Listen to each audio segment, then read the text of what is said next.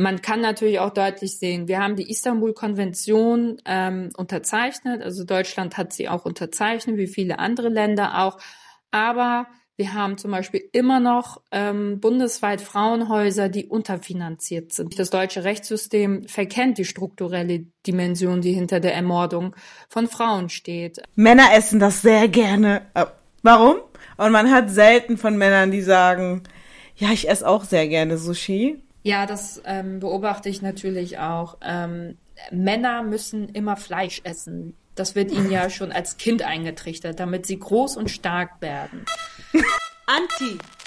Was? Rojbash und herzlich willkommen zur elften Folge von Anti Was. Mein Name ist Dilan. Heute werde ich mit Cansu Özdemir über Femizide, über Feminismus und über die zugeschriebenen Frauenrollen ähm, sprechen. Und ja, ich freue mich übelst, weil Jansu, also Jansu, für die, die sie nicht kennen, Jansu Özdemir ist Fraktionschefin der Linken in Hamburg und ähm, sie befasst sich sehr mit äh, Themen und beobachtet auch ähm, Prozesse, in dem es um Femizide geht und hat auch einen Text darüber geschrieben. Und ja, ähm, ich freue mich sehr, dass ich mit ihr darüber sprechen kann, weil ich ihre Texte auch immer ähm, alle lese und ich auch sehr ihre Perspektive sehr schätze und auch ihre Arbeit und ähm, auch für mich auch glücklich da bin, dass ich äh, mit ihr auch ein freundschaftliches Verhältnis habe und ähm, dadurch dann auch weiß, dass sie genau die richtige Person ist, mit der ich darüber sprechen kann. Dann fange ich mal an. Hallo Jansu, herzlich willkommen. Hallo Dilan. Ähm, wir wollen heute mit dir über Feminismus sprechen oder über Femizide und Feminizide, über ähm, den Begriff. Und vielleicht können wir mit den Basics mal anfangen. Ähm, was ist Feminismus? Ist das eine Frauenbewegung oder eine Haltung? Ich denke, Feminismus ist eine Haltung, aber Feminismus ist auch ein Ziel, für das äh, viele Frauen auf dieser Welt kämpfen. Und Feminismus bedeutet natürlich auch, dass sich im Laufe der Zeit, im Laufe der Jahrzehnte viele Frauen zusammengetan haben, um eben für dieses Ziel zu kämpfen. Bei der Definition ist ja auch ganz klar, Feminismus bedeutet die Gleichberechtigung zwischen Mann und Frau und ähm, anderen Geschlechtern. Und für dieses Ziel kämpfen eben auch viele Frauen weltweit dafür. Es gibt bekanntere Frauenbewegungen, feministische Bewegungen und es gibt auch welche, wo wir noch nicht so richtig drauf schauen. Man sagt ja, ähm, Feminismus ist äh, eine Reaktion auf eine Aktion. Das heißt, wenn jetzt alle Lücken gefüllt sind, sprich Geschlechter, ähm, also so, wenn es in Parteien zum Beispiel eine Geschlechterquote gäbe, wenn es gleichberechtigt wäre rechtlich, dass es kein Feminismus, ähm, dass ein Feminismus nicht notwendig wäre. Das heißt, also ich weiß nicht, also wir sind ja beide gleich alt und früher war das ja so, du Feminist war sowas wie ein Schimpfwort. Und ähm, aber heute ist das, kann man mit Stolz sagen, ja, ich bin Feministin und ähm, Wer kann sich deiner Meinung nach als Feministen bezeichnen? Sind sozusagen alle, also sprich auch Cis-Männer und ähm, auch Frauen und auch äh, queere Frauen oder queere Menschen, ähm, sind alle, die gegen sexuelle man sagt ja, ähm, Feminismus ist äh, eine Reaktion auf eine Aktion. Das heißt, wenn jetzt alle Lücken gefüllt sind, sprich Geschlechter, ähm, ähm, also so wenn es in Parteien zum Beispiel eine Geschlechterquote gäbe, wenn es gleichberechtigt wäre rechtlich, dass es kein Feminismus, ähm, dass ein Feminismus nicht notwendig wäre. Das heißt, also ich weiß nicht, also wir sind ja beide gleich alt und früher war das ja so Femi du Feminist war sowas wie ein Schimpfwort. Und ähm, aber heute ist das, kann man mit Stolz sagen, ja, ich bin Feministin und ähm, Wer kann sich deiner Meinung nach als Feministen bezeichnen? Sind sozusagen alle, also sprich auch Cis-Männer und ähm, auch Frauen und auch äh, queere Frauen oder queere Menschen, ähm, sind alle, die gegen sexuelle Diskriminierung, Gewalt sind oder die halt ähm, benachteiligt werden im Beruf, äh, also im Berufsleben, sind das dann alle sozusagen feministisch drauf oder hat, muss man da bestimmte ähm, Haltung dafür haben, etwas Wer ist, wer ist eine, eine Feministin? Also ich finde das ganz schwierig, ähm, Kriterien ähm, aufzustellen, ähm, um daraus abzuleiten, wer feministisch ist oder eben nicht feministisch ist. Ähm, ich glaube, es ist einfacher zu sagen, ähm, wer antifeministisch ist. Vor allen Dingen in rechten Kreisen haben wir immer wieder ähm, antifeministische Einstellungen, auch ähm, antifeministische Kämpfe. Ähm, feministisch definiere ich Menschen, die sich eben auch als feministisch definieren. Das heißt eben auch im Alltag, im alltäglichen Leben, in den unterschiedlichen gesellschaftlichen Bereichen ähm, diese Einstellung auch in die Praxis umsetzen, beziehungsweise auch einen Kampf dafür führen.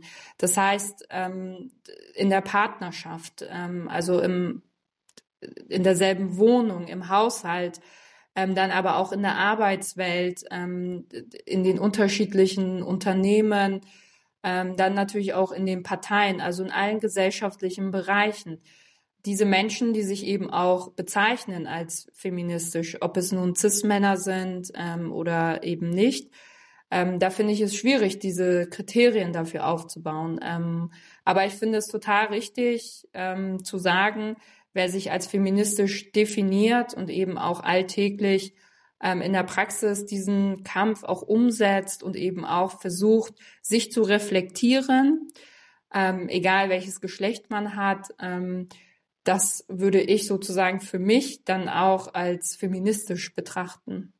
Wann hast du, also ich gebe mal ein Beispiel von mir, äh, wann habe ich gemerkt, dass ich eigentlich feministisch drauf bin? Das war, als ich alleine, ähm, also mit meiner Freundin zusammen, als wir ähm, einkaufen waren und wir wollten es, äh, das Eingekaufte dann hochtragen. Und ähm, also ich habe, wir sind nur Schwestern. Mein Vater hat den ganzen Tag gearbeitet. Ich habe den so gut wie nie gesehen. Und das heißt, für uns war das Einkaufen immer, ja, wir Mädchen machen das oder Mama macht das. Und ähm, so beim Hochtragen hat meine Freundin in dem Moment gesagt, oh, hier fehlt ein Mann in diesem Haus, der soll mal so diese sch schweren Sachen tragen. Ich, in dem Moment habe ich noch gedacht, so, was? So, warum? Warum bist du überhaupt auf die Idee gekommen? Ähm, dann habe ich mir überlegt, ja klar ist sie auf die Idee gekommen, weil sie Männer in ihrer Familie hat. Also sie hatte immer einen Bruder wahrscheinlich, der für sie Schweres getragen hat, oder der Vater. Das war so nicht bei mir der Fall. Also genauso, wenn jetzt zu Hause irgendwas kaputt geht oder so, dass wenn irgendwelche Leute sagen so, ja, ich warte, bis mein Vater oder mein Bruder oder mein Freund kommt oder mein Mann kommt, dann das gab's bei uns nie. Und dann habe ich gemerkt, ich bin feministisch aufgezogen. Ähm, also meine Mutter hat mich feministisch erzogen und ähm, habe mich auch sehr gefreut darüber, aber das war so dieser Knackpunkt. Das war auch sehr, also ich war 26 oder so, als ich das gemerkt habe. Wann hast du gemerkt, dass du feministisch bist oder hast du dir vorgenommen, ey, jetzt werde ich feministisch sein und ich ich arbeite auch dafür. Also das erste Mal habe ich es so richtig gemerkt, da war ich neun Jahre alt. Da habe ich ähm, die Fußballmannschaften ähm, hinterfragt. Äh, ich habe mir die Frage gestellt, Warum sind das alles Männer und nicht Frauen? Warum ist Fußball eine Männersache, aber ähm, Volleyball zum Beispiel ähm, wird Frauen zugeordnet? Ähm, das sind ja auch alles Dinge, die man durch die Medien ähm, so mitbekommt. Man bekommt ja bestimmte Rollenmodelle, man bekommt bestimmte Zuschreibungen, wenn man sich als Frau definiert oder wenn man sich als Mann definiert. Und ähm, da, es hat für mich halt auch angefangen, weil ich mich sehr viel mit äh, mit, mit Frauenbewegungen ähm, in verschiedenen Ländern auseinandergesetzt habe. Zum Beispiel habe ich damals ein Buch gelesen über die Situation einer Frau aus der, aus einer saudi-arabischen Familie, aus der Königsfamilie, die ein Enthüllungsbuch geschrieben hat. Und da habe ich mir eben Gedanken gemacht über patriarchale Strukturen und habe dann eben auch meine eigenen Strukturen, in denen ich aufgewachsen bin, ähm, hinterfragt. Und so fing das alles für mich dann an. Du hast auch letztens einen Text geschrieben. Ich glaube, bei dieser Veröffentlichung ist der Text dann auch veröffentlicht, ähm, dass ähm, der Begriff Femi Femizide, Feminizide sehr wichtig ist und dass der Begriff Mord ähm, nicht immer inkludiert, also dass, dass, dass zum Beispiel auch sehr wichtig ist, es zu, beim Namen zu nennen, dass Frauen ermordet werden wegen ihres Geschlechts. Ähm, ich möchte erstmal wissen, wieso ist es wichtig, Morde an Frauen als Femizide zu bezeichnen? Aber vielleicht davor den Unterschied zwischen Femizide und Feminizide. Eine kurze Begriffserklärung. Der Begriff Femizid unterscheidet sich vom Begriff Feminizid. Femizid oder auch Intimfemizid bedeutet oder steht für die Tötung von Frauen durch Männer, denen sie nahestanden, Ehemänner, Partner und so weiter. Der Begriff Feminizide betrachtet hingegen die Rolle staatlicher Institutionen und Akteure in der Bekämpfung von Tötungen an Frauen. Wieso ist es wichtig, Morde an Frauen als Femizide zu bezeichnen? Also was wir ja in, in, in den Medien immer wieder ähm, lesen, ist, ähm, dass Gewalt gegen Frauen kleingeredet wird, klein geschrieben wird. Es kommen Schlagzeilen wie zum Beispiel Ehedrama, Eifersuchtsdrama oder Partnerschaftsstreit. Ähm, oder aber auch, wenn es sich um migrantische ähm, Menschen handelt, wird dann oft auch von Ehrenmord gesprochen. Aber diese Begriffe haben wirklich eins gemeinsam, und zwar sie verharmlosen und sie verschleiern halt eben auch, dass es eine strukturelle Gewalt gegen Frauen gibt. Und ähm, mit diesen Begriffen gibt man auch, das finde ich besonders schlimm, dem Opfer auch eine Art Mitschuld. Und ähm, ich finde es wichtig, von Femiziden zu sprechen, weil der Begriff steht eben für die Tötung von Frauen, weil sie Frau, Frauen sind. Also der Begriff verharmlost in dem Fall eben nicht, sondern ähm, verdeckt dann eben auch nicht die strukturelle Gewalt, ähm, sondern offenbart diese auch. Also was ist zum Beispiel ein Femizid? Wann kann man ähm, von einem Femizid sprechen? Wenn eine Frau von ihrem Partner getötet wird, weil sie ihn verlassen hat. Ein Beispiel. Ein weiteres, wenn sie vergewaltigt und anschließend umgebracht wird, wenn Familienmitglieder ihre Töchter oder Schwestern umbringen, weil sie eigene Entscheidungen treffen wollen. Ähm, und das sind zum Beispiel Fälle, wo wir dann ganz konkret vom Femiziden sprechen können, ähm, wo wir dann auch nochmal ganz deutlich machen können, hierhinter steckt auch eine patriarchalische Besitzergreifung. Und ähm, auf Grundlage dieser patriarchalischen Besitzergreifung ähm, wird eine Frau ermordet, ähm, weil sie eben nicht Besitz dieser Person oder dieser Familie sein möchte, sondern eben auch ihren eigenen Weg gehen möchte. Das heißt, Frauen werden getötet, ähm, weil Frauenhass da ist, weil Frauenverachtung da ist oder männliche äh, männliches Dominanzstreben. In der Türkei ähm, wird ja auch dieses, also diese Morde werden manchmal auch ähm, romantisiert, indem sie eben davon sprechen, dass die Liebe so groß war, ähm, dass der Täter sich eben entschieden hat, ähm, die Frau, die er so sehr liebt, zu töten oder ähm, er hat aus Eifersucht ähm, gemordet, weil er sie so sehr geliebt hat. So, aber da gibt es nichts zu romantisieren. Ähm, das sind halt Morde, Morde an Frauen, weil sie Frauen sind. Ich habe ja auch selbst ähm, ähm, den Mord von Sarai Gwen ähm, auch beobachtet, monatelang. Und ich muss sagen, also ich habe das sehr kritisiert, wie darüber gesprochen wurde. Ja, sie hat zwei Kinder und was will sie mit einem Mann und warum? Und hat sie nicht gesehen, hat sie das nicht gemerkt, so die ganzen Hinterfragungen. Und die kamen dann auch ähm, meistens auch von, von Männern, aber leider haben das auch Frauen mitgemacht. Und das ist diese Gesinnung, die sie dann auch sehr oft annehmen. Das ist ja eine männliche Gesinnung. Und ähm, es gibt's ja in der Türkei gibt es es auch und ähm, dass auch zum Beispiel der Frau irgendwas vorgeworfen wird oder äh, auch wenn es stimmt, so sie sie hat immer irgendwas falsch gemacht, sie hat sich falsch angezogen, sie hat einfach ähm, sie ist fremd gegangen und das ist es ist auch ähm, sehr wichtig zu sehen, wie es in Deutschland ist. Und ich habe zum Beispiel hier aus deinem Text rausgezupft, ähm, dass die Tötung von Frauen in Deutschland ähm, keine neue Entwicklung ist. Aber in, äh, also weil, weil jetzt die Medien sehr stark sind und wir jetzt Social Media haben, denke ich mal, dass die Zahlen dann auch äh, deutlicher werden. Du hast hier geschrieben, 2019 sind 267 Frauen in Deutschland äh, getötet worden und ähm, ja und 542 haben die Tötungsversuche überlebt. Und Jahr zuvor waren es 367 Frauen und 2017 380. Das heißt, ähm, die Zahl ist sehr stark. Und wie ist das Gesetz in Deutschland? Also werden die Frauen hier lückenlos geschützt und kommen trotzdem nicht drumherum? Oder meinst du, gibt es hier auch eine, eine Lücke?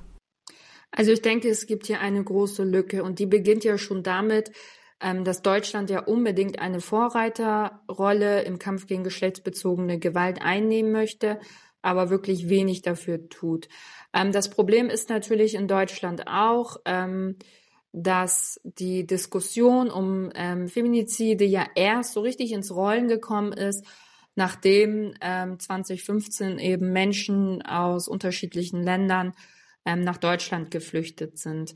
Ähm, man macht ganz oft daraus ähm, eine größere Sache, wenn ähm, der Täter einen Migrationshintergrund hat, aber spricht dann von Ehedrama oder Familientragödie, wenn der Täter einen deutschen Hintergrund hat.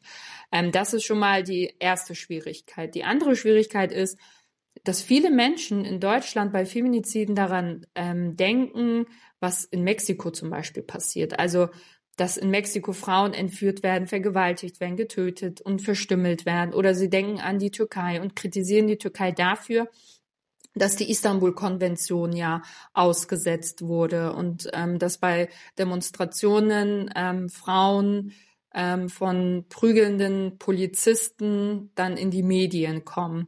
Aber niemand denkt daran, ähm, dass wir in Deutschland eben auch ein solches strukturelles Problem haben. Das sind dann im Endeffekt die Feministinnen, ähm, die das thematisieren in diesem Land. Ähm, und man kann natürlich auch deutlich sehen, wir haben die Istanbul-Konvention unterzeichnet, also Deutschland hat sie auch unterzeichnet, wie viele andere Länder auch, aber wir haben zum Beispiel immer noch bundesweit Frauenhäuser, die unterfinanziert sind, die keine ähm, Planung machen können, ähm, wenn es halt darum geht, Mitarbeiterinnen einzustellen. Es fehlen uns immer noch Plätze.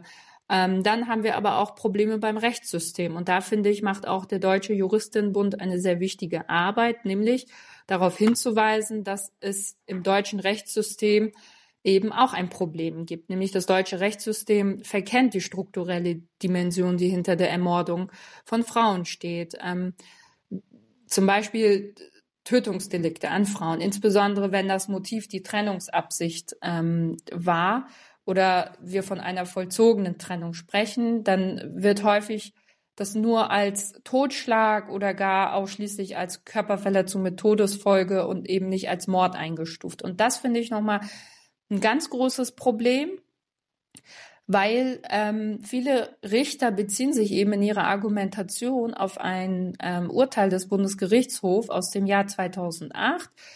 Ähm, das Gericht stellte damals in einem Trennungstötungsfall weder Heimtücke noch niedere Beweggründe fest. Das sind halt beides Voraussetzungen, um ein Urteil wegen Mordes auszusprechen.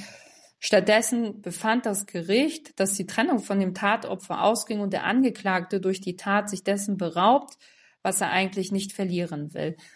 Und äh, diese Formulierung zeigt das Problem im deutschen Rechtssystem. Ähm, es gibt dort einfach auch eine Form der Opferbeschuldigung und es gibt dort eine Form der Verharmlosung.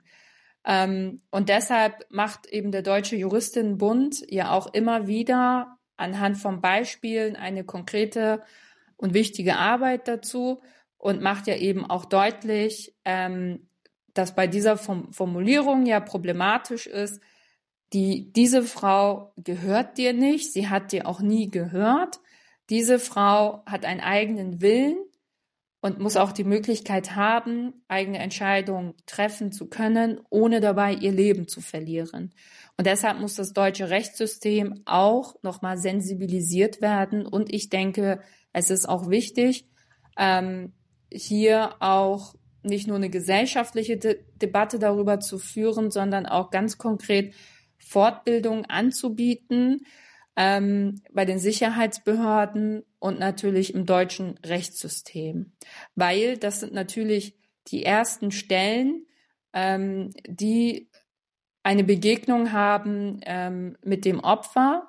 Und wenn das Opfer natürlich merkt, ähm, dass es auch bei diesen Stellen, bei den Sicherheitsbehörden oder eben auch ähm, vor Gericht ähm, nicht die Möglichkeit hat, ähm, Anerkennung zu finden, nicht die Möglichkeit hat, sich ähm, geschützt zu fühlen, dann finde ich das sehr problematisch, weil eine Frau hat natürlich ähm, das Problem, wenn sie sich trennt, fürchtet sie um ihr Leben. Ein Mann, der sich trennt, fürchtet sich eben nicht um ihr Leben. Und deshalb muss auch hier der Schutz dringend verbessert werden. Auch wieder hast du in deinem Text geschrieben, dass 16.000 Frauen sich jedes Jahr Zuflucht in Frauenhäusern äh, suchen und also äh, und und doppelt so viele Plätze werden gebraucht.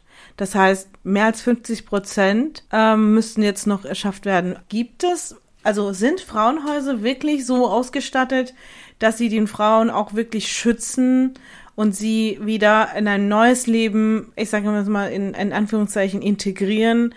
Äh, es gibt auch sehr gute ähm, äh, ähm, Geschichten, die ich so mitbekomme, die zum Beispiel äh, in der Türkei aufgewachsen sind und nach Deutschland kommen und sich von dem Mann trennen und dann in Frauenhäusern dann Zuflucht äh, haben und dann anfangen, irgendwie Deutschkurs zu machen und Ausbildung. Das ist ein gutes Beispiel. Aber wie findest du so allgemein die Lage von den Frauenhäusern in Deutschland? Also die Frauenhäuser in Deutschland und die Mitarbeiterinnen, die machen eine unglaublich gute Arbeit. Aber was ich auch immer wieder sehe, ist, ähm, dass sie unterfinanziert sind und dass ihre Arbeit wirklich schlecht bezahlt wird. Und das finde ich erstmal ein Skandal, weil diese Arbeit ähm, ist unglaublich schwierig. Ähm, es ist nicht einfach, ähm, Frauen, die Traumatisierung erlebt haben, Kinder, die Traumatisierung erlebt haben und aus ihrem gewohnten Umfeld ähm, rausgerissen wurden. Das heißt, sie sind Opfer von Gewalt, müssen aber alles ähm, verlassen, ihre Wohnung verlassen. Die Kinder können nicht mehr zur selben Schule gehen. Ähm, und diese Frauen und diese Kinder zu betreuen, das ist nicht sehr einfach. Und deshalb verdienen eben auch die Mitarbeiterinnen wirklich unseren größten Respekt. Und ähm, deshalb finde ich es ja auch umso skandalöser, dass vor dem Hintergrund der Bedarfe und der steigenden Zahlen, gerade auch während der Pandemie sind die Zahlen ähm, äh, gestiegen. Das hat ja die polizeiliche Kriminalstatistik jetzt nochmal ähm, dargestellt. Und meine, meine ähm, Befürchtung ist, ähm, dass mit den Haushaltsberatungen, die in den unterschiedlichen Bundesländern, ähm, aber auch auf Bundesebene mit den Haushaltsberatungen es keine weitere, weiteren Aufstockungen ähm, geben wird, sondern nur wieder kleine Löcher gestopft werden was aber konkret bedeutet, ähm, dass die Bedarfe steigen, aber die Bedarfe eben nicht mehr abgedeckt werden können. Und ähm, deshalb finde ich es halt auch wichtig, dass in allen Bundesländern auch ähm, Frauenhäuser gestärkt werden, dass halt die Istanbul-Konvention auch umgesetzt wird. Wenn wir uns jetzt die Situation bezüglich der Frauenhäuser angucken, dann können wir halt deutlich sagen, in Deutschland wird die Istanbul-Konvention aus Kostengründen nicht umgesetzt, was eben bedeutet, ähm, dass man einfach dabei zuschaut, ähm, wie viele Frauen ähm, auch nicht die Möglichkeit haben, aus Gewaltbeziehungen rauszubrechen, weil sie auch manchmal die Befürchtung haben müssen, dass sie nach ganz weit weg verlegt werden, also eben nicht in der Nähe ihres gewohnten Umfeldes bleiben können. Die Frauenhäuser sind aber nur eine Säule. Ähm, noch wichtiger finde ich es, dass Frauen die Möglichkeit bekommen, ähm, in Wohnungen reintegriert zu werden. Das heißt, wir haben ja in den Großstädten die Problematik ähm, mit Wohnungen. Wir haben einen, zum einen einen Mangel an bezahlbarem Wohnraum. Ähm, und das betrifft Hamburg, das betrifft Frankfurt und auch andere Städte.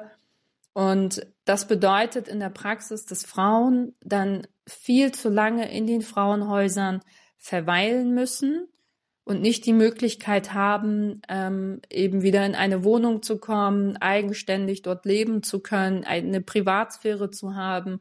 Und das bedeutet auch, dass es schwierig ist für sie, ähm, eine ökonomische Unabhängigkeit zu bilden.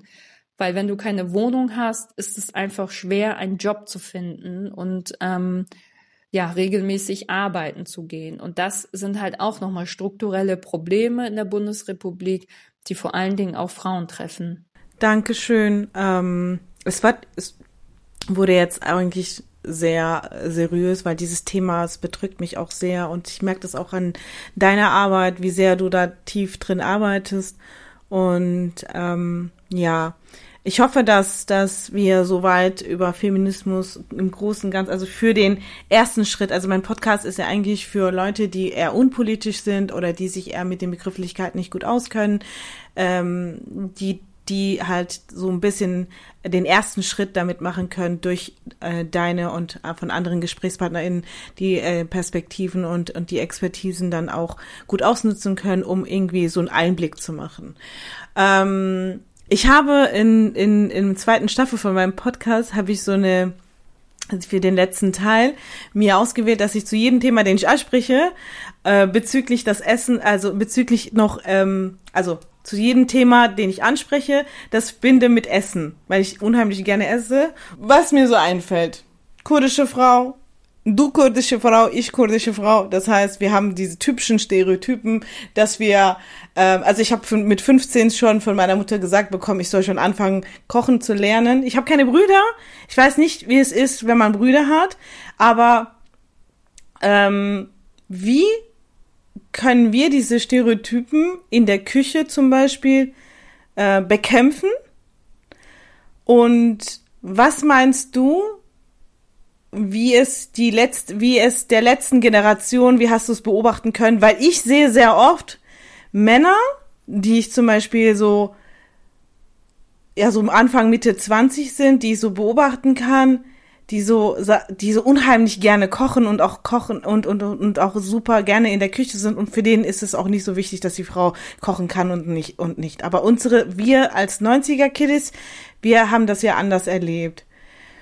Wie findest du den Bezug auf, klar, du kritisierst das, aber diese Stereotypen, die Frauen, die das auch gerne annehmen, betrachtest du das auch kritisch? Die sagen, ich koche gerne für meinen Mann?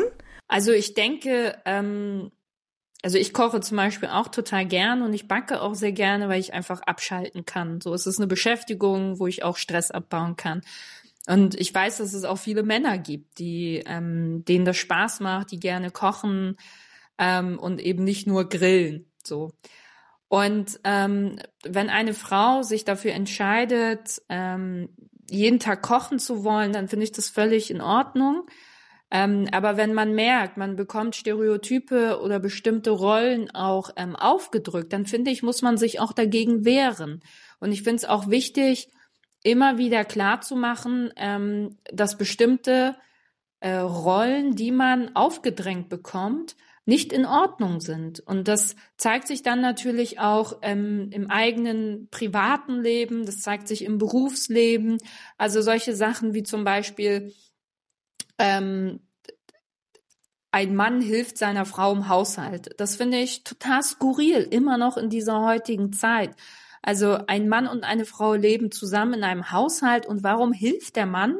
Und die Frau ist hauptsächlich zuständig ähm, für den Haushalt oder dass eben Essen auf dem Tisch ist. Das finde ich ist auch eine Sache, die unbedingt bekämpft werden muss. Ich finde, ähm, ein Zusammenleben gestaltet sich eben auch dadurch, dass man vieles auch zusammen macht und gemeinsam meistert, dass man eben auch ähm, Team ist. Und gerade ähm, in unterschiedlichen Familien weiß ich eben auch, dass wenn die Hochzeit bevorsteht, ähm, dass zum Beispiel Töpfe nur Frauen geschenkt werden, dass ähm, Bügeleisen nur Frauen geschenkt werden, ähm, dass aber der Grill dem Mann geschenkt wird. So und solche Dinge ähm, stören mich total. Und selbst wenn man all all das auch zurücklässt und all das im eigenen Leben auch wirklich gut bekämpft hat, immer wieder reflektiert, merkt man, mit was für einer Gewalt von patriarchalen Denkweisen und Strukturen man immer wieder diese Rollen aufgedrückt bekommt. Und leider ist es dann eben auch der Staat, es sind auch die Medien. Wenn immer noch heute in der Persilwerbung nur Frauen zu sehen sind, die frische Wäsche aufhängen, dann heißt das doch natürlich auch was. Es wird ja wieder eine Botschaft gesendet. Deshalb finde ich es auch richtig, dass in den skandinavischen Ländern ähm, die Geschlechterrollen auch im Kindesalter schon, schon in der Kita und in der Grundschule mit auf dem Lehrplan stehen und diese dort eben auch kritisch hinterfragt werden. Aber ich hatte ja ganz Anfang, ganz am Anfang äh, so äh, eine Frage gestellt, wie, äh, wie beobachtest du die Männer, die jetzt heute Mitte Anfang, also Anfang Mitte 20 sind, die sagen, ich koche gerne und ähm, und ich ähm, ja finde das jetzt nicht so wichtig, wenn die Frau nicht kochen kann. Findest du, ist das ein Erfolg der feministischen Bewegung oder können wir auch den Männern das zu, äh, zuschreiben und sagen, ja, aber die Männer haben sich ja auch ein bisschen, ne, also, dass sie dann auch jetzt selbstkritischer geworden sind wie früher. Also ich denke, es ist auf jeden Fall ein Erfolg der feministischen Bewegungen, ähm, dass wir heute Rollenmodelle kritisch hinterfragen und sie eben nicht mehr so umgesetzt werden, wie wir es vor 20, 30, 40 Jahren hatten. Aber trotz dessen heißt das nicht, dass der Kampf jetzt aufhört, weil wir ja immer noch diese Denkweisen haben und diese Denkweisen natürlich auch durch den antifeministischen Rollback der AfD zum Beispiel, also auch der rechten Bewegung, immer wieder hinterfragt wird und bekämpft wird. Und deshalb ist es auch ein durchgehender Kampf. Natürlich hat sich auch bei Männern ähm, etwas verändert. Natürlich mussten sie jetzt auch anfangen, ihre Rollen zu hinterfragen. Ähm, und das kommt aber wirklich dadurch, weil die feministischen Bewegungen ja diesen Kampf unermüdlich geführt haben und wir auch durch die sozialen Medien ja auch eine sehr ähm, präsente Diskussion haben. Und ähm, die sozialen Medien sind dann für mich eben auch eine Alternative für solche Persilwerbungen, ähm, für sexistische Werbungen. Und da finde ich es gut, ähm, dass sich eben auch viele Feministinnen in den sozialen Medien auch kritisch äußern. Zum Beispiel gab es jetzt auch ähm, wieder ein äh, Projekt bezüglich ähm, der Menstruation von Frauen, was kreiert wurde von zwei Männern, die eben der Auffassung waren, äh, mit pinken Tütchen und pinken Handschuhen ähm, Frauen äh, eine Unterstützung damit zu gewährleisten. Und da fand ich es total wichtig, dass es über die sozialen Medien eine sehr kritische Diskussion gab und durch diese kritische Diskussion und diesen Aufschrei wurde eben ein solches Produkt dann auch verhindert. Deshalb bringt es auch was, sich weiterhin ähm, dazu zu äußern. Zu den Rollenmodellen, ähm, da finde ich es eben auch wichtig, im alltäglichen Leben sich als Frauen auch gegenseitig zu bestärken, ähm, auch wenn man merkt, da kommt eine gesellschaftliche Kraft auf einen zu. Also es wird dann ganz oft, wenn man sich ähm, äußert und Rollenmodelle hinterfragt, kommt sowas wie, ach du mal mit deinem Feminismus, reicht doch irgendwann mal. Mit einer solchen ähm, Reaktion ist man öfters ähm, konfrontiert oder mit so etwas wie, ihr Frauen, ihr habt doch alle Rechte, was wollt ihr eigentlich noch? Sogar ein CDU-Abgeordneter sagte mal im Sozialausschuss zu mir, was wollt ihr eigentlich noch? Ihr Frauen habt doch alle Rechte, reicht doch jetzt mal. Und da habe ich einfach total gemerkt, da spielt es keine Rolle, ob es eben der CDU-Abgeordnete mit deutschem Hintergrund ist oder ob es jemand ist, ähm, der einen migrantischen Hintergrund hat. Deshalb finde ich es auch wichtig, ähm, hier zum Schluss nochmal zu sagen, dass häusliche Gewalt ähm, in allen, in, in allen Partnerschaften vorkommen kann. Da ist es egal, ähm, welchen religiösen, welchen ethnischen, ähm, welchen ökonomischen Hintergrund dieses Paar beziehungsweise diese Familie hat. Es kann wirklich jeder Frau passieren. Okay, jetzt noch letzte Frage zurück zur Küche. Findest du, dass es paar, äh, dass es ähm, Gerichte gibt, die den Männern zugesprochen wird und Frauen zugesprochen wird, es heute immer noch gibt? Ein Beispiel. Äh, Bohnen, so Krufassilier. Männer essen das sehr gerne. Äh, warum? Und man hat selten von Männern, die sagen, ja, ich esse auch sehr gerne Sushi. Ja, das ähm, beobachte ich natürlich auch. Ähm, Männer müssen immer Fleisch essen. Das wird ihnen ja schon als Kind eingetrichtert, damit sie groß und stark werden. ähm, und Frauen äh, sind ja die zarteren Geschöpfe. Sie müssen ja auf ihre Figur achten. Dementsprechend sollten sie nichts Deftiges essen. Das sind immer noch Stereotype und das sind auch wirklich ähm, seltsame Herangehensweisen, weil wir wissen doch alle, es gibt ähm, der eigene Geschmack hängt eben nicht vom Geschlecht ab. Also ich kenne auch Männer, die mögen Sushi, die finden es toll. Und ich kenne auch Frauen, die finden Sushi nicht so toll und mögen einfach keinen rohen Fisch.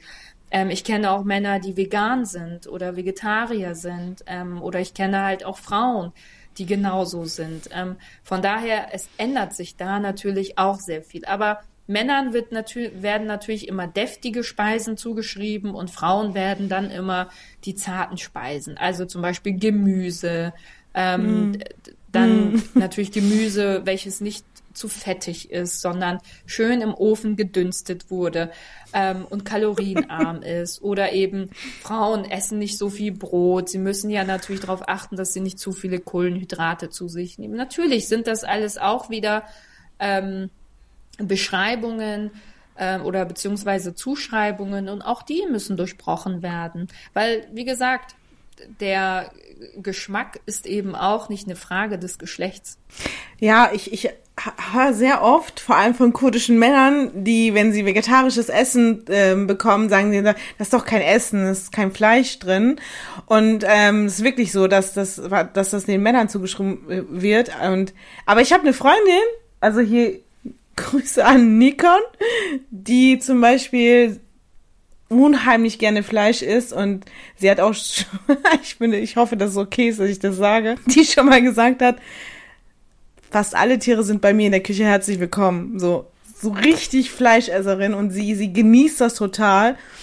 Und ähm, da ist sie auf jeden Fall bei mir nicht richtig. Ich esse nämlich kein Fleisch. Und die Tiere sind trotzdem bei mir herzlich willkommen, aber lebend. ich bin auch ähm, potenzielle Vegetarierin. Ähm, und deswegen, also es hat mir in dem Moment gefallen, weil diese, diese, diese Stereotype einfach in dem Moment gebrochen wurde. Und das dem Mann wird ähm, ein Grill geschenkt, weil eine Frau, was soll sie mit einem Grill? Grillen können ja auch nur angeblich Männer. Und ähm, eine Frau bekommt dann eher einen Kochtopf, weil sie kann ja gut am Herd kochen. Das sind ja eben diese Stereotype. Hm. Und ähm, dann kommt natürlich das eben mit, mit den Speisen auch hinzu. Also, dass eben mhm. das Deftige halt ähm, dem Mann zugeschrieben wird, weil der muss ja Muskeln haben, der muss ja kräftig sein und die Frau muss ja eben immer zart sein. Ja. Wobei, wenn mein Vater am Grill ist, muss meine Mutter alle zehn Minuten kurz vorbei und sagen, guck mal, so geht das und so geht das. Ich dachte, ja, der Mann kann das. okay, Janso, herzlichen Dank, dass du dir Zeit genommen hast. Und es hat mich unheimlich auch gefreut. Und ähm, ja, es freut mich auch. Ich, ich, ich mag dich sehr und ich schätze dich sehr und deine Arbeit. Und ich finde es unheimlich stark, wie du so viel Arbeit investierst in deine Arbeit, aber auch viel mehr nebenbei machst, beziehungsweise auch ähm, du deine Grenzen auch sehr überschreitest, indem du mehr arbeitest, als dir zugeschrieben wird. Also du nicht als eine klassische Abgeordnete, Fraktionsvorsitzende bist, die ähm, nur die Arbeiten tut, die sie halt äh, zum Beispiel als Abgeordnete als Fraktionsvorsitzende hat und das ist ohnehin schon viel. Aber du sehr oft auf Straßen bist, du den direkten Kontakt hast. Ähm, auf Kurdisch heißt der Abgeordnete Wekil und Wekil bedeutet vertretend. Also du vertretest sozusagen ähm, Menschen oder oder äh, BürgerInnen und ähm, du machst es, glaube ich, es ist selten, dass Frauen, ähm, äh, selten, dass Abgeordnete das machen. Du machst es einfach nur so, so wie es eigentlich sein sollte. Und man kann dich erreichen, man kann mit dir direkt reden. Du bist sehr bescheiden und das schätze ich sehr. Und ich wünsche dir viel Erfolg. Oh, danke schön, und, liebe Dilan, für so viele liebe Worte. Aber das Gleiche kann ich auch von dir sagen. Du bist eine tolle Journalistin. Dankeschön. Ja. Wie soll ich das Gespräch beenden? Keine Ahnung. Dankeschön. Mach's gut. Mach's gut, liebe Dilan.